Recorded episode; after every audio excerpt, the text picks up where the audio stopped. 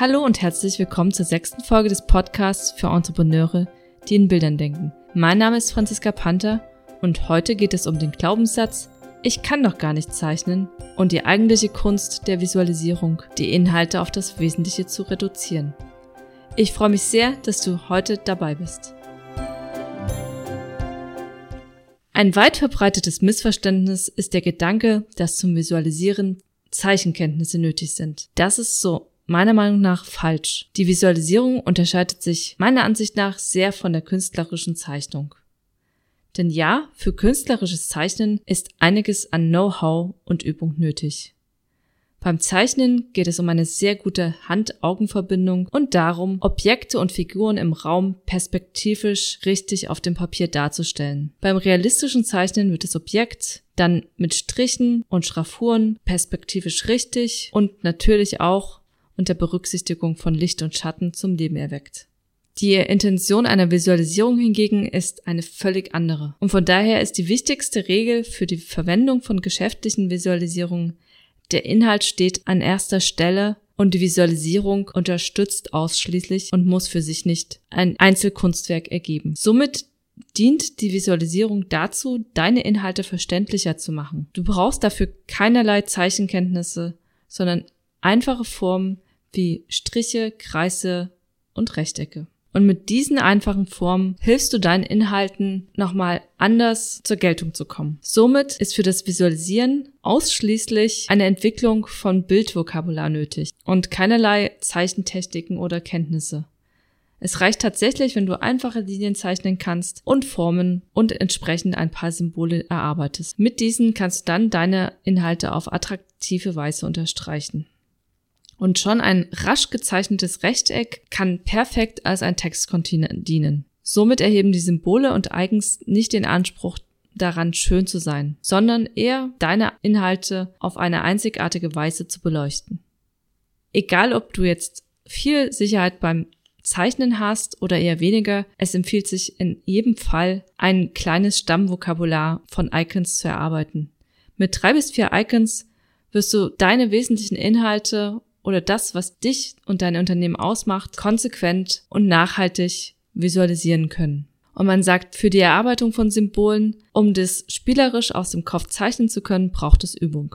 Es sind rund 50 Wiederholungen nötig, um ein Icon tatsächlich aus dem Kopf zeichnen zu können. Je seltener das Icon dann künftig von dir genutzt wird, desto häufiger muss, musst du es wiederholt üben, um im richtigen Moment es zeichnen zu können. Somit geht es beim Visualisieren eher um deinen Willen, die Icons, die Begriffe immer wieder zu wiederholen und einzusetzen, um sie dann wirklich auch parat zu haben. Es geht nicht um Talent und es geht auch nicht um Zeichenkenntnisse. Im Grunde ist das Visualisieren wie das Erlernen einer neuen Sprache, in der es darum geht, tatsächlich ein gewisses Icon-Set für sich zu erlernen, um dieses dann anwenden zu können. Mit diesem Wissen, dass ein paar Icons reichen, um deine Inhalte zu visualisieren, hast du schon mal den einen Teil. Der andere Teil ist die Konsistenz bei der Nutzung, die ebenso wichtig ist wie das konsequente Üben. Als Beispiel, wenn du im geschäftlichen Alltag oft mit dem Motto der Kunde ist König arbeitest, dann ist ein mögliches Icon, um dein Motto zu unterstreichen, eine Krone. Somit kannst du dann also künftig mit dem Motto der Kunde ist König auch eine Krone verwenden. Nun klingt das Icon der Krone nicht ganz so einfach. Wenn man es jedoch in ihre Form zerlegt, ist eine Krone jedoch sehr einfach zu zeichnen. Sie besteht lediglich aus einem schmalen Rechteck, drei Dreiecken sowie drei kleinen Kreisen, die auf die Dreiecke gesetzt werden. Das ist im Grunde ganz einfach. Und die Kunst ist es tatsächlich, diese Abfolge von grafischen Elementen zu beherrschen. Und deshalb braucht es auch deine Übung, damit du die Krone dann künftig immer dann einsetzen kannst, wenn es darum geht, dein Motto nach außen zu kommunizieren.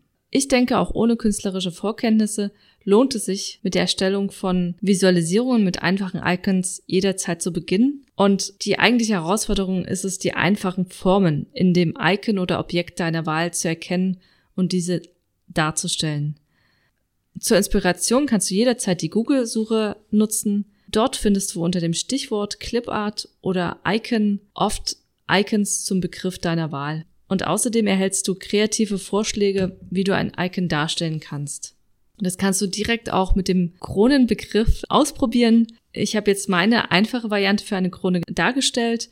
Wenn du unter dem Stichwort Krone Clipart oder Krone Icons suchst, wirst du wahrscheinlich ganz andere einfache Darstellungsformen für die Krone finden. Das Visualisieren und die einfachen Formen sind der eine Teil von einer Visualisierung und oft ist der andere Teil ein wesentlicher, wenn nicht gleich sogar wichtiger Teil und zwar ist es die Kunst, die Inhalte auf das Wesentliche zu reduzieren. Denn um Inhalte für sich und andere besser verständlich zu machen, hilft es, diese darzustellen. Und dafür brauchst du allerdings erstmal ein Verständnis für die Inhalte, die visualisiert werden sollen. Das heißt, dass dir zunächst die wichtigsten Fakten bekannt sein sollten. Und der konzeptionelle Teil, also die Kernbotschaften von den Inhalten herauszufinden, ist manchmal auch der schwierigere Teil der Visualisierung und sollte nach meiner Ansicht nach immer am Anfang von allem stehen. Denn deine Visualisierung funktioniert nachher umso besser, je mehr Klarheit du darüber hast, was du wirklich sagen möchtest oder aufzeigen möchtest. Diese Inhalte sollen dann visuell betont oder dargestellt werden.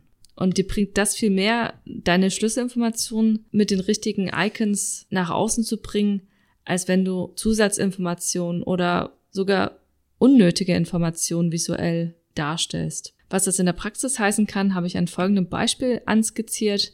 Wenn du eine Präsentation hast, dann hilft es dir im Grunde bei der Präsentation Gedanken zu machen, was sind meine wichtigsten Argumente, was sind meine Kernpunkte und wie kann ich diese darstellen. Und es geht nicht darum, die gesamte Präsentation visuell darzustellen, sondern eher darum, wie kann ich fortlaufend meine Kernthemen prägnant und kräftig darstellen. Also angenommen, ich habe eine Präsentation zum Thema gesundes Leben und Umweltbewusstsein und es ist mir ein Anliegen, dass mehr Menschen erkennen, dass sie mobiler im Alltag sein sollen und auch umweltbewusster unterwegs sein sollten.